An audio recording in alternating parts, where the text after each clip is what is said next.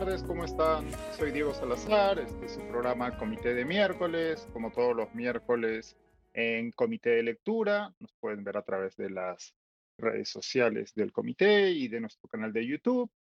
Tenemos, eh, hoy tenemos un invitado especial, Federico Rivas, periodista argentino, ex corresponsal del país en Buenos Aires, jefe de la delegación del país en Buenos Aires y ahora subdirector del país América. Federico lleva un buen tiempo ya escribiendo sobre el fenómeno Javier Milei, el político argentino que dio la sorpresa el fin de semana pasado, ganando de manera holgada las PASO, las, ah, como se conoce a las primarias abiertas en Argentina. Eh, nos, como bien tituló eh, Federico en un artículo, eh, ha sido un terremoto que nadie vio venir.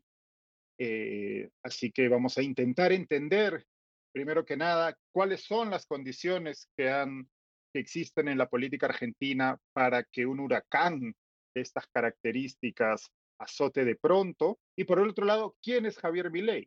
¿Quién es este autodenominado libertario, eh, anarcocapitalista, que, tiene, un mensaje místico y que a la vez combina con cierto catolicismo y con posiciones ultraconservadoras. Un, un personaje bastante llamativo eh, y poco habitual en la política argentina y que ha sorprendido a propios y extraños. Federico, muchísimas gracias por estar con nosotros hoy. Hola, ¿cómo le va a todos? Gracias por la invitación. Estás en la redacción, me imagino, intentando descifrar. Estoy en, Estoy en la redacción del diario El País en, México y sí, intentando descifrar no solo Argentina, sino toda la región. es, una, semana, es una semana agitada. Venimos de. Una semana agitada, exacto. Sí, arrancamos con Colombia, con el hijo de Petro, después, bueno, la muerte del, del candidato presidencial en Ecuador, ahora el triunfo de Milei en Argentina. Bueno, está bien, nadie puede decir que no hay noticias. Al final vivimos de eso, así que deberíamos estar de buen humor en vez de agobiados. Titulabas tu primer artículo de reacción ante la victoria en las PASO de Javier Milei, el terremoto que nadie vio venir. ¿Por qué nadie vio venir a ley? ¿Qué es lo que nos decía, bueno, las encuestas, los comentarios, la información que se tenía hasta el día mismo de, las, de la votación? Es interesante porque, a ver, nadie vio venir en el último mes, ¿no? Porque pasó eh, las encuestas de hace dos o tres meses, cuando arranca las primarias, la, campaña por las primarias, eh, anticipaban un resultado de, tercio, ¿no? que esa es un poco la, gran novedad que tuvieron estas elecciones, es, eh, que el, electorado ha quedado dividido en tres partes, eh, cuando habitualmente, y por lo menos desde el 2003, cuando asume Néstor Kirchner, se forman dos grandes bloques en Argentina, ¿no? Uno es el, kirchnerismo y otro es eh, la alianza Juntos por el Cambio, que es la que lidera y llevó al gobierno a Mauricio Macri en, en 2015 lo que ha pasado con la, irrupción de mi ley es que ese 50-50 eh, que había en Argentina ahora queda dividido en un 30-30-30, eh, un poquito menos en realidad porque tenemos otro, otro, hay 30% de gente que se quedó en su casa, ¿no? O sea, entonces podemos hablar tanto de tercios o de, o de cuartos según la, la, lectura que queramos hacer. Después, si querés retomar, porque este cuarto que queda ahí de, de, gente que se quedó en su casa es un poco lo que va a terminar definiendo lo que pase en, en, octubre, ¿no? Este, y las encuestas daban este tercio y hace más o menos un mes y medio eh, la figura de Milley empezó a, a desinflarse, eh, no por lo que él decía, porque él siempre habló como habla habitualmente, sino porque tuvo un pequeño escándalo con venta de, de candidaturas y muy, muy malos resultados en, en, las elecciones anticipadas que hubo en las provincias, eh, a donde se elige a los a, a gobernadores provincias se despegaron de las pasos porque el gobierno tiene tan mala imagen que eh, los gobernadores, en su mayoría peronistas, eh, anticiparon las, las elecciones. Eh, prácticamente los candidatos de mi ley en el interior del país, la mejor posición que terminaron fue cuarto. O sea, le fue muy mal. Entonces, inmediatamente los analistas empezaron a decir, bueno, no es un, no es un político que tiene eh, anclaje territorial y no podés ganar una elección nacional si no tenés anclaje territorial. Entonces le empezaron a dar 17, 18, 20% de, de los votos en los sondeos. Y bueno, cuando sacó el 30, todos se quedaron pasmados, porque dijeron, ¿a dónde, ¿a dónde estaba toda esta gente? Y por qué cuando respondía las encuestas decía que no iba a votar a Milei, que iba a votar a otra cosa, ¿no? En parte yo creo que es un voto de vergüenza y muchos, muchos encuestados no querían decir que lo iban a, votar. Eso puede ser una explicación así, abuelo de pájaro, ¿no? Eh, ¿quién, ¿Quién, es ese 30% que ha votado a Milei? ¿Quiénes son los votantes de Milei? Bueno, es muy interesante porque, a ver, el sentido común te diría, ¿no? Que son tipos de, eh, y digo tipos y no, no tipas o tipes, porque la mayoría, eh, por lo menos los, los, identificaban con hombres y después descubrimos que son hombres sub, sub 30, sub 35, ¿no? Eh, no es el votante que uno habitualmente encajaría con una extrema derecha, o por lo menos lo que siempre ha sido la derecha tradicional en Argentina, pero sí es el perfil eh, es un perfil similar al, tipo de votante de, Bolsonaro en Brasil, de Cas en Chile, ¿no? Lo que puede, o sea, e, es, es, una, es una persona que está totalmente desencantada de la política, harto de las crisis económicas, eh, que no ve proyección de futuro eh, y sobre todo es un voto transversal muy interesante. Hay tanta gente de clase muy alta como gente muy pobre. O sea, mi ley le ha ido muy bien en las villas de Buenos Aires, digamos, los barrios de, chabolas que, ¿no? que, están tanto dentro de la ciudad como los que rodean la, ciudad de Buenos Aires, que Buenos Aires plana no se ven, pero están ahí metidos, ¿no? ocultos tras los rascacielos este, de, la gente rica. Eh, y, gente que evidentemente, este, disculpa, ¿eh? gente que evidentemente si ganase mi ley la pasaría muy mal porque mi ley, entre otras cosas, por ejemplo, dice que va a terminar con los planes sociales, va a eliminar el Ministerio de Desarrollo Social, va a dolarizar. Eh, o sea, es, un voto no, no ideológico, sino que me recuerdo hace un tiempo un analista político argentino eh, me decía, es, es, la pedrada contra la vidriera de la, de la joyería, contra el escaparate de, de la joyería, ¿no?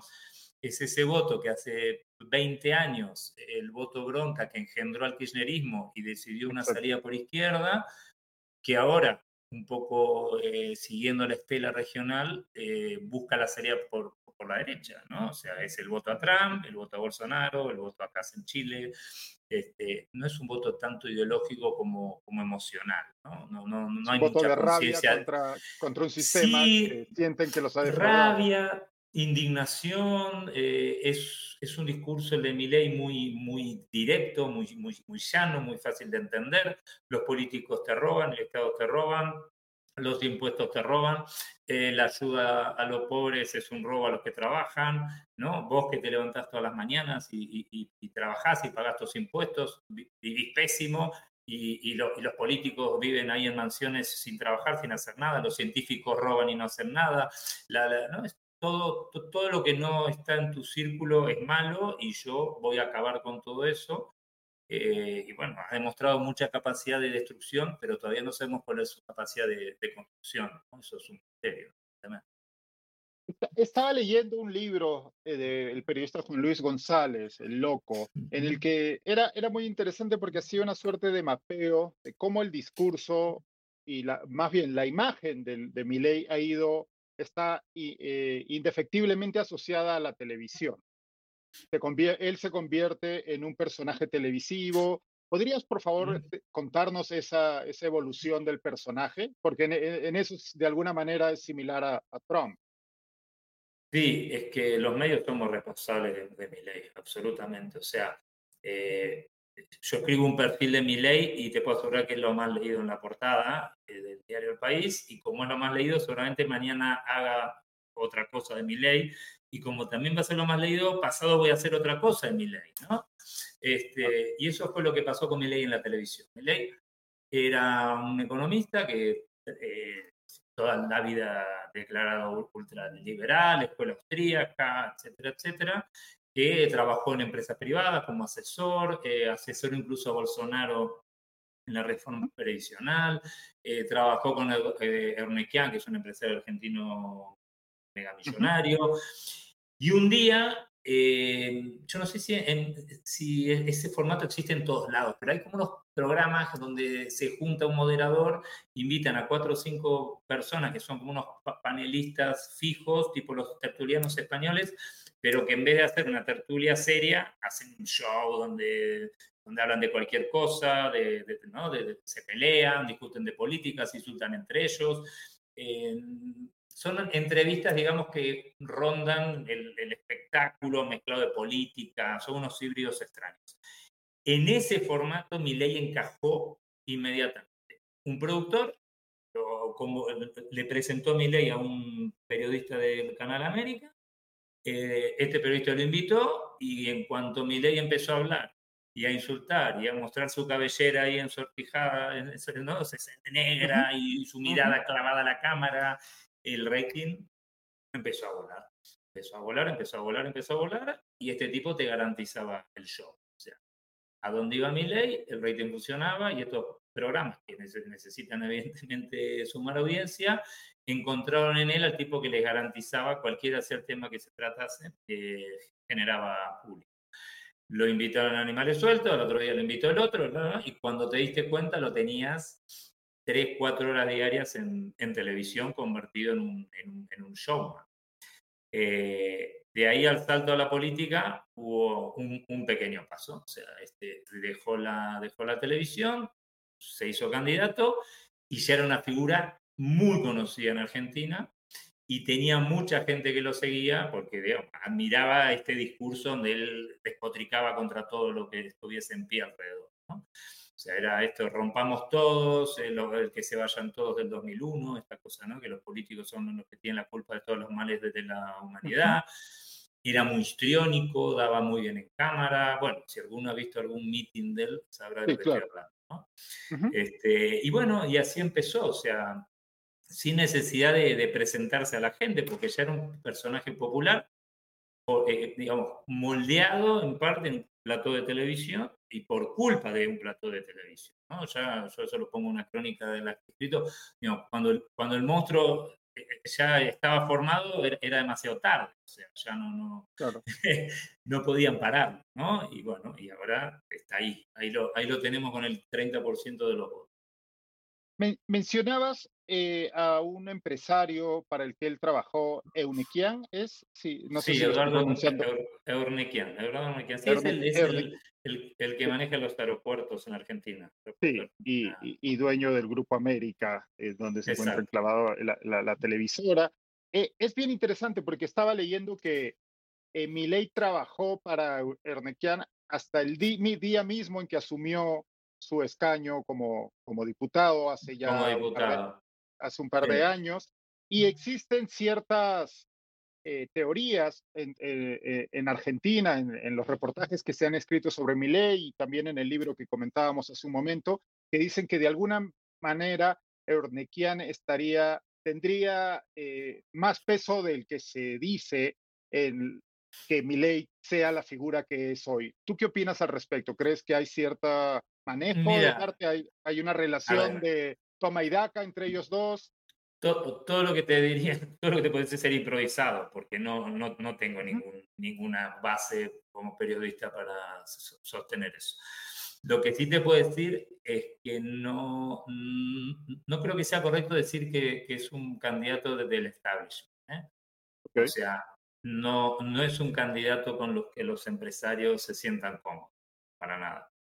¿no? O sea, porque es, es, un personaje imprevisible, eh, que, se enoja, que no acepta una crítica y, y, cuyos planes de, económicos eh, son muy fáciles de, denunciar, pero muy complicados de, aplicar. O sea, eh, digo, cerrar los ministerios de Educación, Desarrollo Social y Salud y para reducir el gasto público y echar a un millón de empleados públicos que no tienen contrato fijo, es fantástico, como digo, lo puedo decir en una charla de café, ah, acá hay que acabar con todos los ministerios, bla, bla, bla, ¿no? Pero bueno, después tenés un parlamento, tenés, digo, va a tener ocho senadores, o sea, no va a llegar ni a ser, pero ni, no va a poder ni, ni ser la, la, balanza entre dos posiciones mayoritarias, o sea, no, prácticamente no va a tener claro. presencia en el, en el Congreso. ¿Cómo piensa él impulsar estas reformas? Evidentemente son cosas que a los empresarios les preocupa porque su proyecto, por lo menos lo que está ahora anunciando, es que va a, impulsar todas esas reformas a través de referendos. Y nosotros ya sabemos lo que significa eso. imagínate un Estado referendario constante en temas tan trascendentes como queremos la dolarización, eh, hay que anular la ley del aborto, tenemos que cerrar los ministerios, vamos, o sea, Imaginen una economía que tiene el 120% de inflación, que le debe 100 mil millones de dólares al mundo, 40 mil al FMI, que tiene que hacer un ajuste brutal, decir voy a echar un millón de empleados públicos, voy a cerrar los ministerios, voy a cortar las ayudas sociales. Bueno, no sé, o sea, eh, cualquiera con más o menos un poco de sentido común se da cuenta que Argentina sería, y sabemos lo que es Argentina, o sea, la calle, la calle argentina es caliente, los, los sindicatos son potentes, eh, las organizaciones sociales son potentes, eh, nada, sería un, un incendio ¿no? que, creo que es un poco es el temor que tienen los empresarios, necesitan la paz social, los, empresarios necesitan que el, que el, gobierno haga lo que quiera, pero que no me moleste, ¿no? Entonces, eh, digo, países que están sin gobierno no tienen inflación, ¿no? Este, mientras el, poder económico por un lado y la política por otro, no pasa nada. ¿No? Eso ya es otro tema. Otra, eh, volviendo al, personaje televisivo, ¿no? A este, Milei gana su popularidad en los sets de televisión, en estas tertulias que describías, en donde más que argumentos lo que se lanzan son insultos y ditirambos y es un tipo vehemente, muy histriónico, que tiene cierto carisma, es innegable eso, ¿no? Y que, y que atrae a un, decías, ¿no? A un sector de la ciudadanía que es la que lo acompaña primero, ¿no? Chicos jóvenes, cansados de la vieja política o de la imagen que tienen de la vieja política, que eh, eh, entroncan, este, se, sienten se sienten representados con ese mensaje de los políticos me roban, el Estado me roba, etcétera, etcétera. Pero luego cuando ya empieza a hacer política en serio mi ley, se va alejando, no el discurso, pero sí en las juntas, de, de, ¿no? Y de hecho empieza a romper palitos con algunas de las personas clave en su ascenso y amigos o personas cercanas, ¿no? Más que son de, de, posiciones más ortodoxas, liberales o libertarios, y empieza a hacer pactos con lo que él llama la casta, con políticos de la vieja guardia, con eh, jeques locales, ¿no? Eh, eh, se me ha ido el término que utilizan en Argentina para llamar caudillos. a los caudillos, caudillos locales, incluso apellidos como conversábamos antes, Bussi o Menem.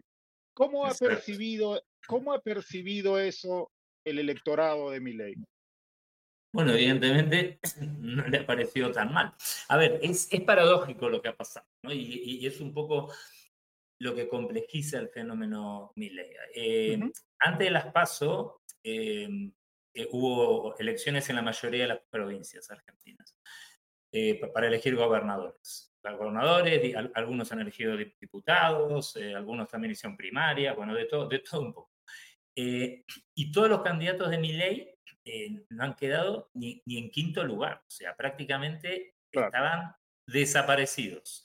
Ganaron muchas veces los, los oficialismos eh, y otras la oposición, pero la oposición, cuando no era el peronismo, ganaba la oposición de Macrista, la de la alianza que, que llevó a Bullrich y a, y a, Larreta en, en las primarias el domingo pasado. Entonces eso dio un poco también a la percepción, sobre todo en las encuestas, y yo creo que eso explica también esto de que solo le dieran menos de un 20, de que no tenía ningún arraigo territorial, ¿no? Y, bueno, en Argentina, si no tenés arraigo territorial, como cualquier país, es complicado ganar una, una elección. Claro, históricamente, para poner un poco en contexto a, los, a la gente que nos está viendo que no, no es argentina y no está históricamente todo aquel que ha llegado a la Casa Rosada primero ha, sí, ha conquistado un feudo local, ¿cierto? Sí, salvo de, la Rúa, eh, sería la excepción, ¿no? La, mayoría, todos han sido gobernadores, Menem. Bueno, y vimos cómo terminó eso. Bueno, claro, y de la Rúa era lo máximo que llegó fue a senador y, fue el primero que representaba a, la, ciudad de, Buenos Aires, o sea, fue el primer presidente porteño, ¿no? Este, Menem era riojano, Kirchner era de Santa Cruz, una provincia que tiene el 3% del, del padrón electoral para que se den una, una idea la dimensión que tiene, que tiene el, digo, la, la, importancia que tiene este, haber pasado por una, una, un gobierno provincial. ¿no? Eh, ha sido diputado y, y, y, no presentó ningún proyecto, o sea, no tiene ninguna experiencia política ni, ni se esforzó por tenerlo. ¿no? Pero bueno, evidentemente para ser un candidato nacional vos tenés que tener candidatos en todas estas elecciones que hubo. Eh, como te comentaba también, digo, no es que un político no lo, no, lo crea levantando una piedra y te lo encontrás ahí abajo, ha tenido que apelar a figuras locales.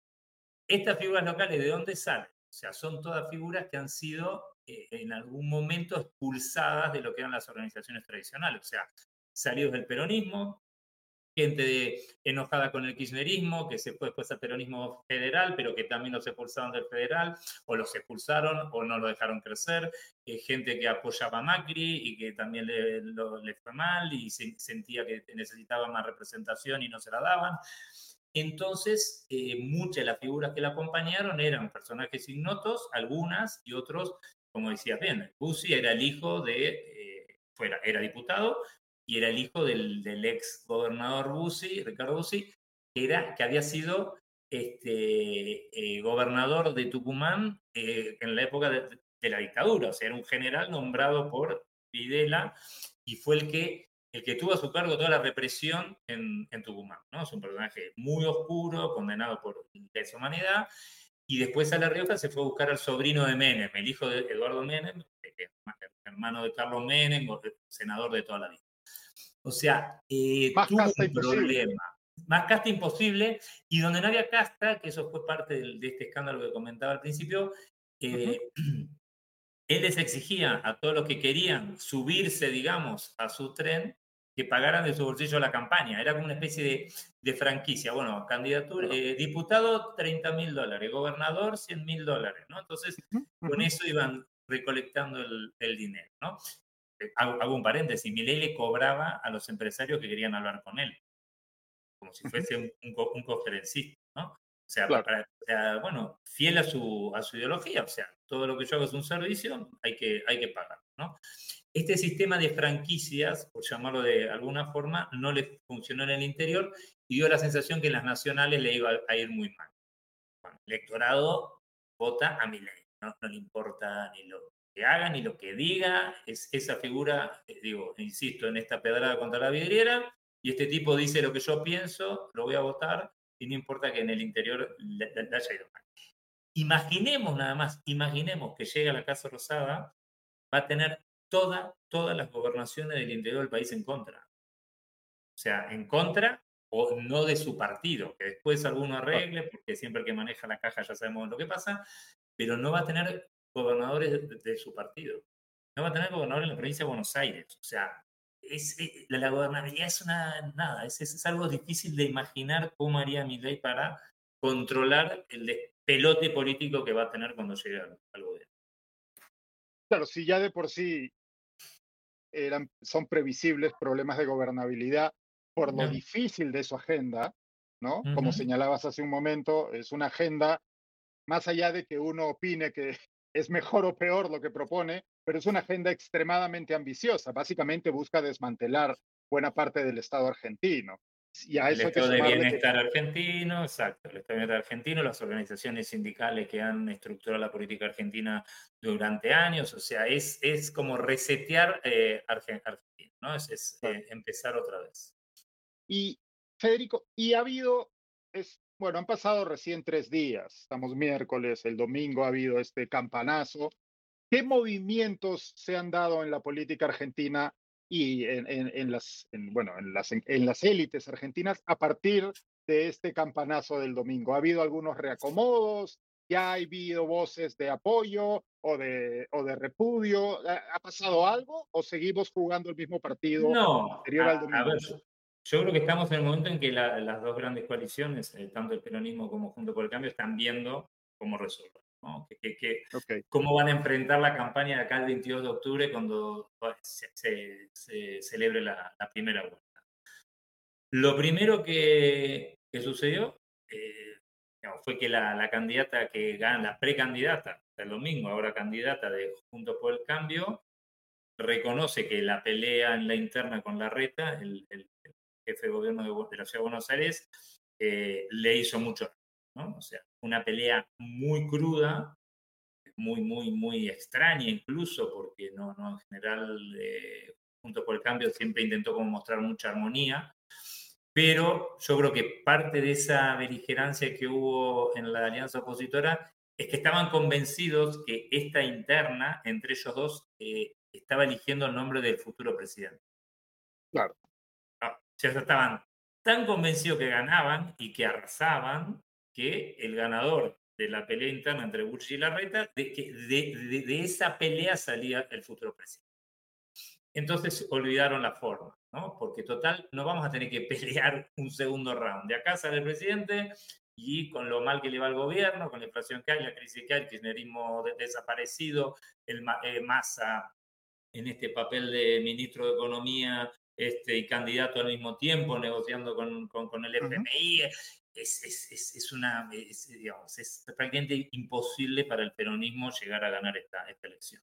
Y eso lo tenía muy claro la, oposición hasta que apareció el, factor. Entonces, ahora el reacomodamiento eh, en la alianza opositora es ver eh, cómo hacemos para mostrarnos otra vez como una opción conservadora de derecha liberal, este, no extrema, que pueda seducir en parte al electorado que pudo haber ido a mi ley y en parte a 11 millones de personas que no fueron a votar. ¿no? Que ahí en ese gran paquete de gente está un poco la esperanza, tanto de Bullrich como de Massa, para poder llegar a pasar a segunda vuelta, suponiendo que todo ese paquete no va a ir a mi ley, digamos, porque hay gente que no va a votar porque no, porque no le interesa la política. Entonces, en general, todos sabemos que ese voto desinteresado es un voto que tiende a ir a la derecha más que, al centro o a la, izquierda. ¿no? También creo que es importante aclarar que las primarias es, un engendro argentino, ¿no? porque son obligatorias, o sea, todos están obligados a votar. Entonces termina siendo como una encuesta en tiempo real, sin, sin margen de error. Es una encuesta este pagada por el Estado en una encuesta pagada por el Estado, a donde todos estamos obligados a responder al encuestador, pero que no decide, eh, no decide cargos sino candidatos, ¿no? Eso es lo que ha pasado el domingo, pero que tiene un gran factor desestabilizante, ¿no? Porque evidentemente el resultado te está anticipando lo que puede llegar a pasar en octubre, al mismo tiempo que eh, genera muy poco costo político para el elector. O sea, yo me puedo dar el lujo de votar a mi ley y mandar un mensaje al, gobierno de Alberto Fernández porque sé que en realidad mi ley no va a ser presidente. O sea, y yo creo un poco la esperanza de, de, tanto del peronismo como de la oposición es que en el momento de la verdad y cuando este tipo que grita y dice que habla con su perro muerto eh, y, que, ¿no? y que quiere anular la ley del aborto, pero al mismo tiempo está a favor del matrimonio homosexual porque es un individuo y el individuo es un contrato entre privado y cosa que quiera. O sea, esa mezcla que tiene este tipo, ya no, a mí me da miedo que este sea presidente. ¿no? Y que entonces en el momento de la verdad vote a una, a una opción más del sistema. ¿no? Eh, y bueno, ¿a quién va a beneficiar esa opción? También, también, también pensábamos eso pre-Trump y también pensábamos eso pre Absolutamente. ¿no? Absolutamente. Claro, que el, lo que pasa es que Trump tenía unos límites, pero... Sí, lo que pasa es que Trump, yo creo que también eh, uno dice, bueno, Estados Unidos tiene, ¿no? Lo, que, que, eso fue lo que sorprendió, o sea, tiene los contrapesos institucionales, claro, bueno, terminaron invadiendo el Capitolio, ¿no? Este, sí, eh, pero bueno, Trump dentro de todo era es un liberal clásico, ¿no? O sea, nacionalista, sobre todo, sí que tener muy, también la gran diferencia, eh, si, en algún momento hablamos de la de la, cuáles son las alianzas, ¿no? O, con quién se identifica mi ley, eh, hay un componente que lo diferencia a mi ley de todo el resto, que es el componente nacionalista. O sea, este hombre es un, es un ultra, ultra liberal, eh, después, bueno, anarcocapitalista, porque no cree en el Estado, después dice, hay, hay un montón de nombres que estamos intentando los periodistas ponerle para lograr que en una palabra se entienda quién, es, ¿no? Este personaje tan contradictorio. Eh, él, él, está por el libre mercado más absoluto, entonces no hay nacionalismo que valga. no. Eh, digo, las empresas tienen que competir, abrimos el mercado, las empresas nacionales que se tengan que fundir se van a fundir y si tiene que venir una empresa internacional a donde hace auto más barato, se instalará y reventará el trabajo interno. No es Trump ¿no? claro, claro. No, no tiene ese componente nacionalista que sí tenían Trump o Bolsonaro. Y Bolsonaro, etc. Otra, otra parte que llama la atención dentro de las múltiples contradicciones que existen en el, en el, fenómeno, en el personaje Milley, eh, pasa por eh, su profundo, bueno, no sé en realidad si es, eh, sea él muy católico, pero lo aparenta y hace muchísimas menciones a Dios y hace muchísimas menciones de manera similar a las que hacía ya Trump y años antes Bush. ¿No? Esta idea del bien y el mal está presente en su discurso y bueno, incluso hay en algunos reportes, en el libro este que comentábamos, El Loco, se habla de que su perro muerto, Conan, era el que lo ayuda a hablar con Dios, a quien él llama el Uno, ¿no? Y es el Uno el que le dio el encargo de ser presidente él, de hecho, cuando se le preguntan, se lo preguntan directamente en una entrevista en El País, que me parece que firma Martín Siva hace unos meses, eh, él no lo niega, intenta burlarse, pero no, no, no lo niega. ¿Cómo, ¿Cómo se ve en Argentina este, ese, ese discurso? ¿Y cómo ve la gente que, de que podría estar de acuerdo con él en, digamos, en la ideología liberal? Los liberales no son particularmente eh, religiosos. A ver, eh, es religioso, pero no, no responde a la Iglesia Católica. O sea, él detesta al Papa Francisco, lo considera, ¿no? O sea, la, representación del comunismo internacional en la tierra, toda esta defensa que hace de, los pobres, de, la caridad, lo detesta. Eh, de hecho, la, comisión episcopal no se lleva bien con él, en parte por estos ataques al Papa, en parte porque esta promesa de acabar con el dinero público para la educación va directo al corazón del financiamiento de la Iglesia Católica, tanto en Argentina como en otros países. Claro. Todos sabemos que viven en millares de colegios. Eh, y ha dicho en esta entrevista a Martín Silva que él, está dispuesto a pasarse al judaísmo, o sea, tiene una gran admiración por, la Torá, tiene un rabino con el que estudia la Torá, admira mucho a Israel, dice que va a trasladar la embajada argentina a, de Tel Aviv a Jerusalén. Eh, no, él, tiene una relación eh, con la Iglesia Católica de, tiranteza absoluta. Eh, todavía no está claro, por ejemplo, si tiene el apoyo evangélico. ¿Eh? Pero hay algo de eso y de ahí viene esta oposición que él tiene tan fuerte al aborto, ¿no? Porque si eh, al principio de, toda, cuando él hablaba ahí, que todavía no era candidato, este, él no estaba en contra del aborto tan radicalmente. ¿Por qué? Porque con, él, lleva hasta el paroxismo esta idea de la libertad individual, ¿no? La libertad avanza, se llama su partido, eh, ¿no? Viva la libertad, carajo, es el grito de guerra de la campaña. El individuo sobre todas las cosas, por eso está a favor del consumo libre de, droga. si te querés matar, matate, sos un individuo libre, pero no me pases la factura a mí. O sea, el Estado no te va a pagar el, tratamiento.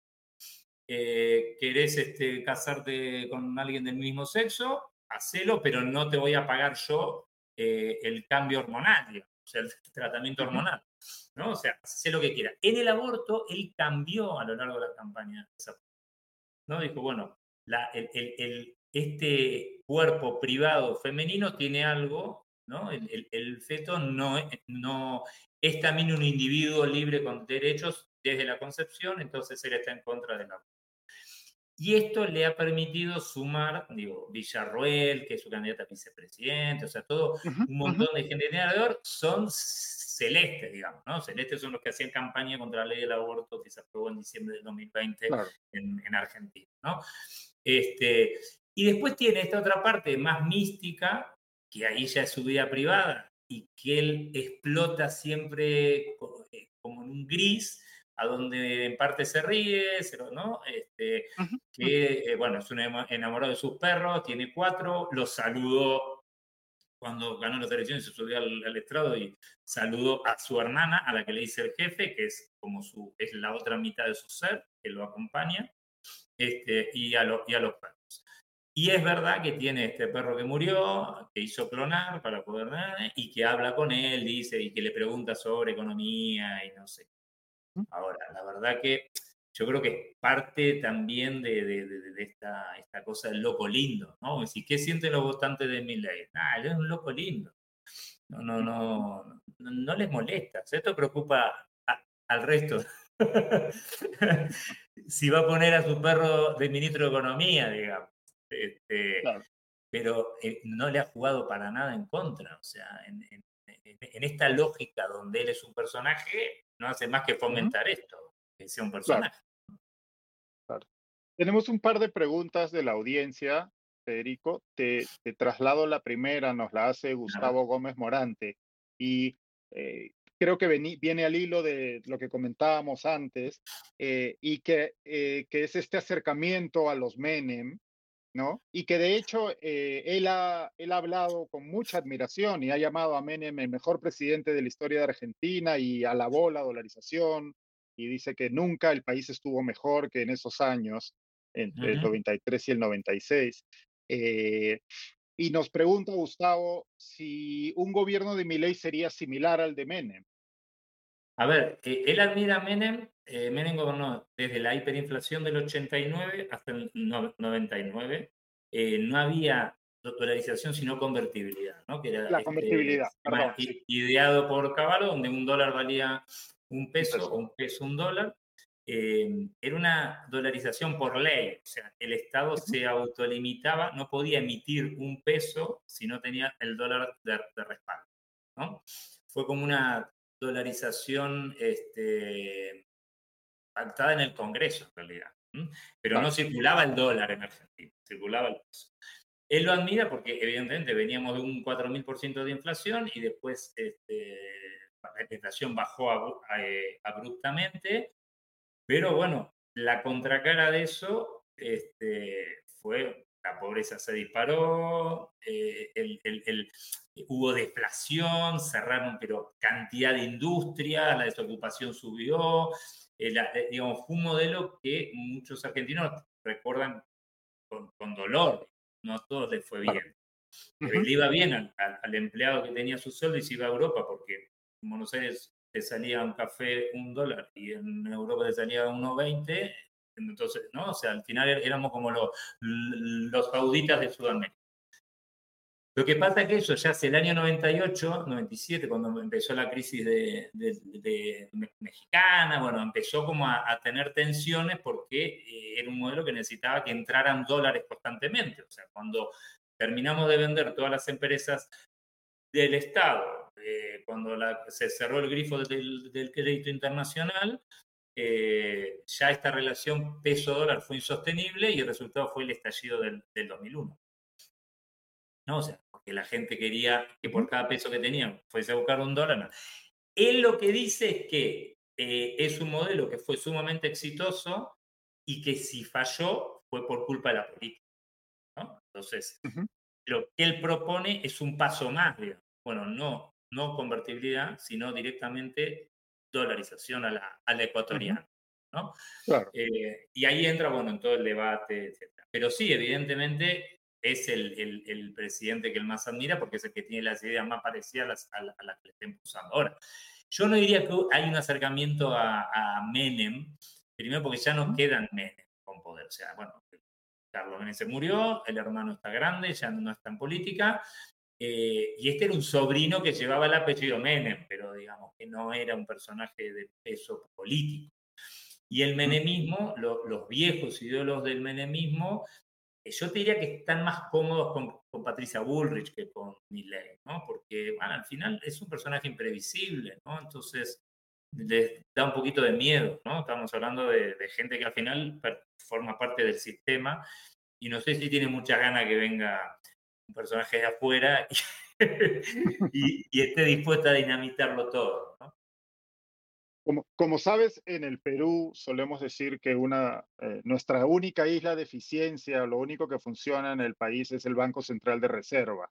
Y estamos muy orgullosos, o bueno, buena parte de los peruanos, esto es debatible, hay, hay, hay ciertos sectores de izquierda que, que, no, no estarían de acuerdo, pero un porcentaje importante de los peruanos valora mucho la labor del Banco Central de Reserva. Así que este, eh, esa parte del discurso de mi ley ¿no? De que creo que incluso llamó a hay que quemar el Banco Central de Reserva.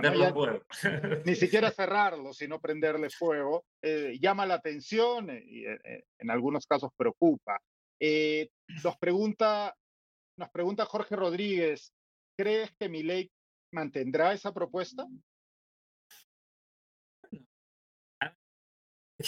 Yo no, no sé si es mantener la propuesta, es poder llevarla a cabo o sea, en caso de ganar. La propuesta puede mantener la propuesta que quiera, o sea, pero después... ¿Sería, posible que, lleve a cabo esa propuesta? Bueno, a ver, eh, Estados Unidos no tiene ministro de Economía y tiene Banco Central, digamos, o el equivalente, ¿no? Eh, lo que pasa es que él, asocia el Banco Central a la, a la, emisión de dinero, ¿no? Entonces dice, bueno, no hubo cuando se crea el Banco Central en 1932, ahí empieza el proceso de inflacionario de Argentina, 100% de inflación anual de promedio.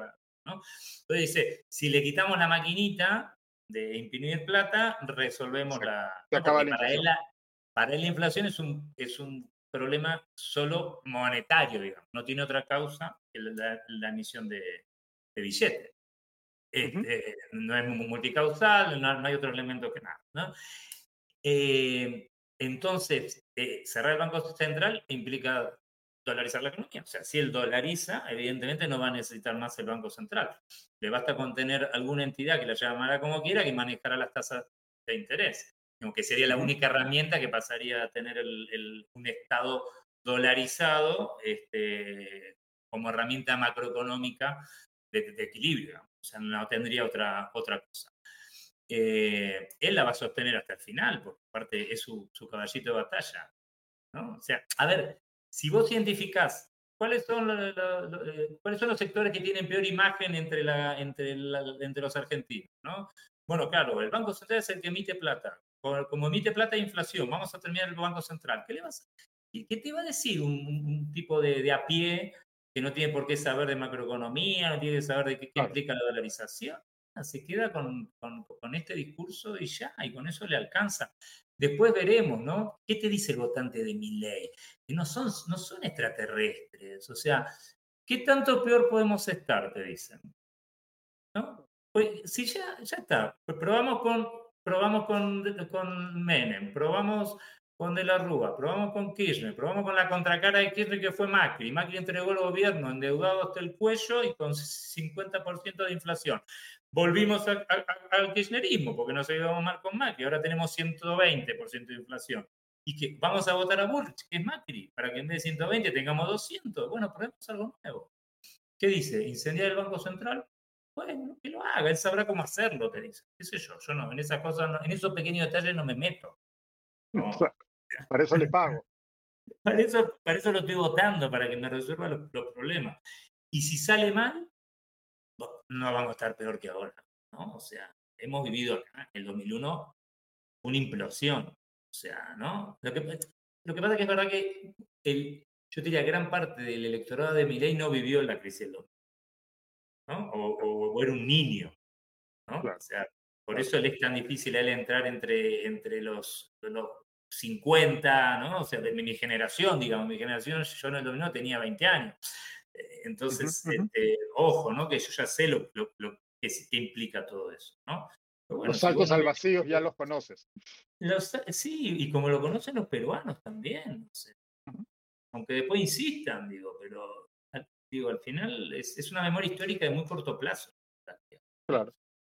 volviendo al, al electorado, eh, ley ha alcanzado un 30%, no sabemos, como bien decías, las pasos son unas elecciones sui generis, eh, puede ser un voto de protesta y esta misma gente luego puede asustarse y puede reducirse, pero imaginemos que ese voto se, se, se, mantiene, ¿dónde podría, y eh, a, la luz de tu análisis previo también y de si uno ve la, si uno ve la división de esos votos, en buena, alguno, una parte importante de esos votos vienen de feudos tradicionales del, del peronismo y de zonas y de zonas empobrecidas.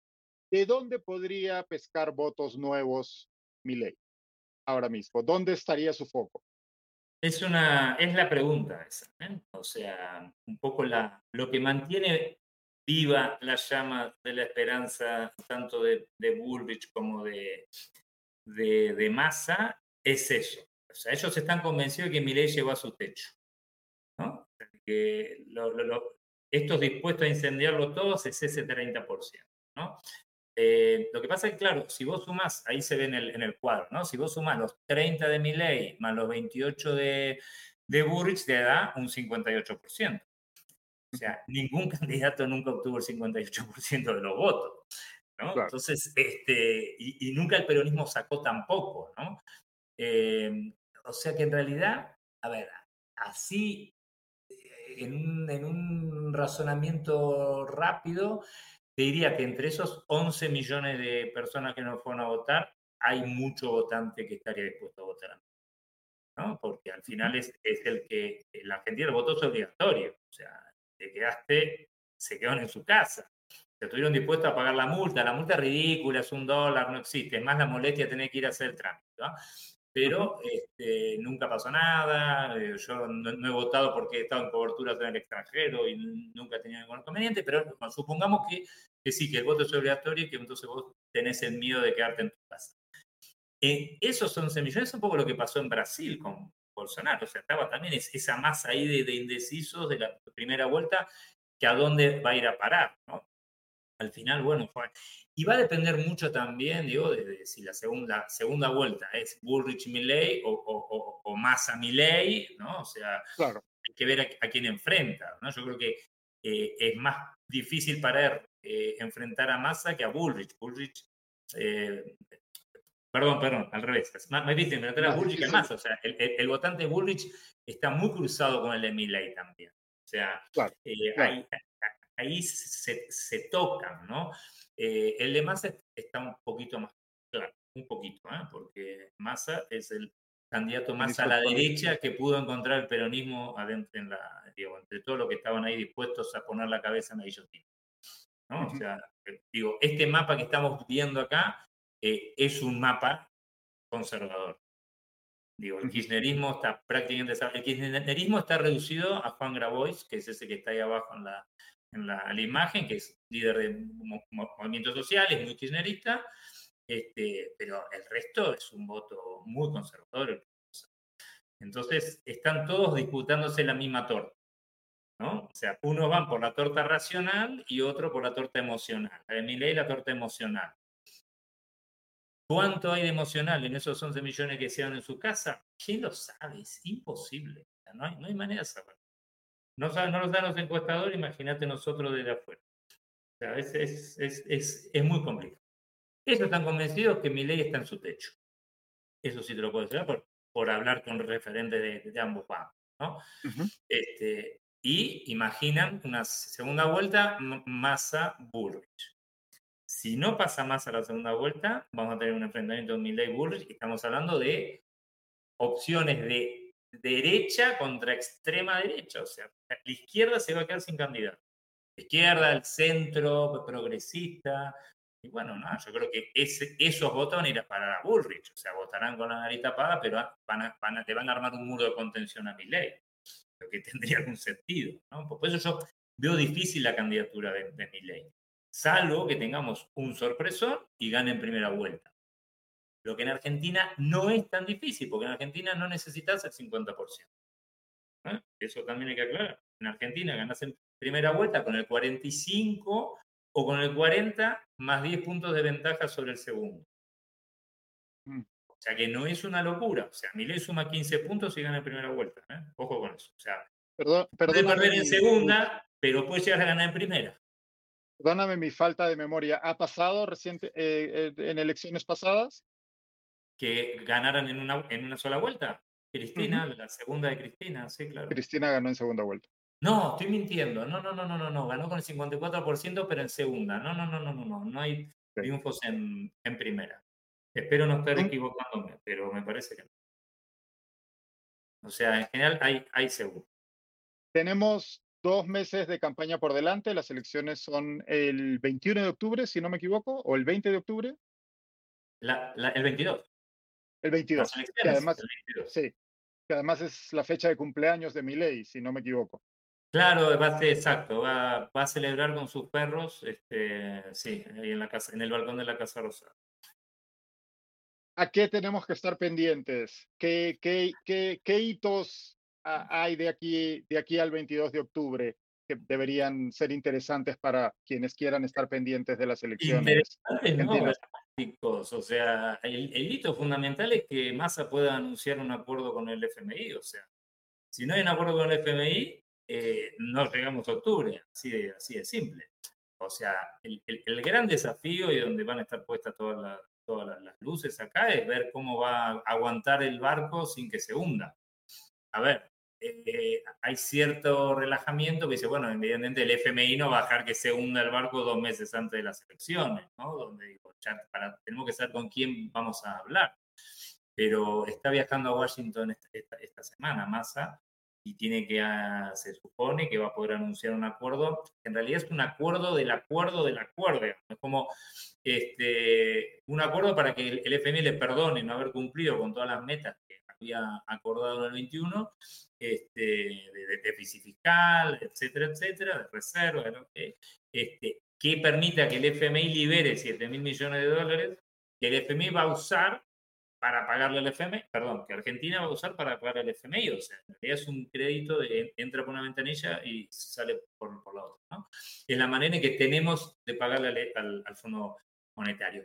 De toda esa cuenta quedará unos mil millones a favor. Con esos mil millones se supone que llegamos a, ¿no? Eh, a ver, aclaremos que ha sido devastador para el gobierno la pérdida de 20 mil millones de dólares en exportaciones agro, agro, agroindustriales. ¿no? O sea, lo de la sequía ha sido un cine negro que ha destruido las expectativas del, peronismo. Esos 20 mil millones es mucho más de lo que en este momento le estamos pidiendo al fondo. O sea, eh, para que tengan una idea de la, digo, 44 mil se le pidió al Fondo Monetario lo que le dieron a Macri y se perdieron 20 mil en, en, exportación. Entonces, eh, la atención, los hitos tienen que ser eso. ¿no? Ver a, cuánto se va el dólar. El gobierno ha devaluado el lunes la moneda un 18%, no por el triunfo de Milei, sino que no devaluaba la moneda porque había elecciones. O sea, estaba esperando las elecciones para devaluar y la evaluación es una, es una de las exigencias que le puso el fondo para aprobar el, el, el acuerdo. ¿no? este, y después, no, no mucho más. O sea, es aguantar y, y, ver hacia dónde va la campaña de cada uno estamos en un duelo de tres, que también es una, es una anomalía política en Argentina. O sea que vamos, estamos de una campaña poco convencional. ¿no? o sea, imaginen un debate más a Burrich Milley. O sea, yo, no sé, yo creo que es como la final de River Boca de Libertadores. Es, es un partido que no se puede jugar ese. ¿no? De hecho, no se pudo jugar acá. O sea, no yo creo que va a haber, va a haber como es, es, es, un personaje muy disruptivo y que no va a respetar las reglas naturales de una campaña. ¿no? Este, claro. Y después hay que prestar atención a, a cómo resuelve su interna la derecha. Sea, Bullrich y... Bullrich y la, y la red. ¿no? Eso va a, ser, va a ser muy relevante porque han dado un espectáculo bastante calamitoso y le ha quitado muchísimos votos eso ante un personaje que decía que la política era lo peor que había en el mundo. Entonces, claro, estos que supuestamente eran el reservorio moral de la nación en contra del kirchnerismo, que era la corrupción, el populismo y todo lo malo que hay en el planeta, y de repente mostraron que eran lo mismo, lo mismo que todo el mundo, matándose entre ellos, acusándose cuando se supone que son aliados. Eh, Entonces, bueno, habrá que ver si les da el tiempo para mostrar una unidad, ¿no? Como, bueno, un, discurso unificado, eh, objetivos comunes, acompañamiento. Ahí veremos, ahí puede llegar a, cambiar un poco la, tendencia. Pero bueno, y después la economía, ahí está. La clave de todo esto es que lleguemos a octubre este, con el agua al cuello, pero que llegue. Y después vendrá otro mes más hasta la segunda vuelta y ahí volveremos a hablar y te voy a decir, hay que mirar la economía, a ver si llegamos hasta noviembre. Y después te voy a contar que hay que ver si llegamos hasta el 10 de diciembre, que es cuando es el cambio de mando. ¿no? Y después a ver si pasamos el verano, que vamos a vivir así. nos, nos comenta un, para, para tener los datos correctos, nos comenta un, alguien que nos está viendo, alguien de la audiencia, que Menem ganó en, en, primera vuelta en su, segundo, su segunda elección, en, 1995. En, el 95, es correcto, claro. En el 95. Está bien, lo que dice, esa fue la primera, bueno, la primera elección post reforma constitucional, fue un acuerdo entre Menem y, y Alfonsín, el presidente, donde Alfonsín le aprueba, le da los votos para que ponga la reelección a cambio de otras, otras, otras reformas que querían meter en la y es verdad que Menem la ganó en primera. Sí, sí, porque no pudimos estrenar el, el balotaje. No me acordaba porque era muy chico yo, por eso. Está bien. Gracias por el apunte. No, no, si dije, me parece que sí, pero no me, no me acuerdo. No, no, gracias a ti. Yo creo que con eso terminamos. Muchísimas gracias, Federico. Te hemos robado ya casi una hora. Le... 57 minutos, 45 segundos, para ser exacto. Los conmino a todos a seguir la cobertura del país, no solo Federico, sino los otros, sus otros compañeros del diario que están siguiendo de cerca, no solo la campaña electoral argentina, sino los distintos quilombos, como diría Federico, que tenemos en Latinoamérica ahora mismo montados. Eh, les recomiendo el libro que les decía, se llama El Loco. Ay, estoy con el, perdón, se llama El Loco. Ponételo en la, en la, cara, si te lo pones en la cara se va a ver bien. Ahí, está. El Loco de Juan Luis González es, creo yo, el único intento serio de biografía y de análisis de, de Javier Milei escrito, eh, este, publicado este año. El, el, el, libro es muy interesante. El periodista se pasó meses conversando con mucha gente de distintos entornos relacionados a Milei. Eh, conversó muy brevemente con el candidato eh, vale la pena para quienes quieren conocer un poco mejor al, al personaje. Y tuvo, eh, ¿eh? o sea, supo... No, le dio, le dio. Le, le salió bien. Me imagino que como yo, mucha gente lo ha comprado esta semana. Así que enhorabuena. Por, por eso te digo. Muchísimas gracias, Federico. Espero que podamos volver a conversar pronto. Muy bien, esperemos que con algunas noticias un poco mejores. lo, lo, dudo, pero bueno. Bueno, un saludo a todos. Cuídate. Saludos, gracias. Eso ha sido todo por hoy. Espero que les haya servido, les haya sido útil esta conversación con Federico Rivas, un excelente periodista, subdirector del País América. Eh, como les decía, el país viene eh, cubriendo de manera regular las elecciones argentinas con, con mucha información relevante e interesante. Eh, y nada, nos vemos el domingo en Comité de Domingo y seguiremos pendiente de las noticias tanto dentro como fuera del Perú.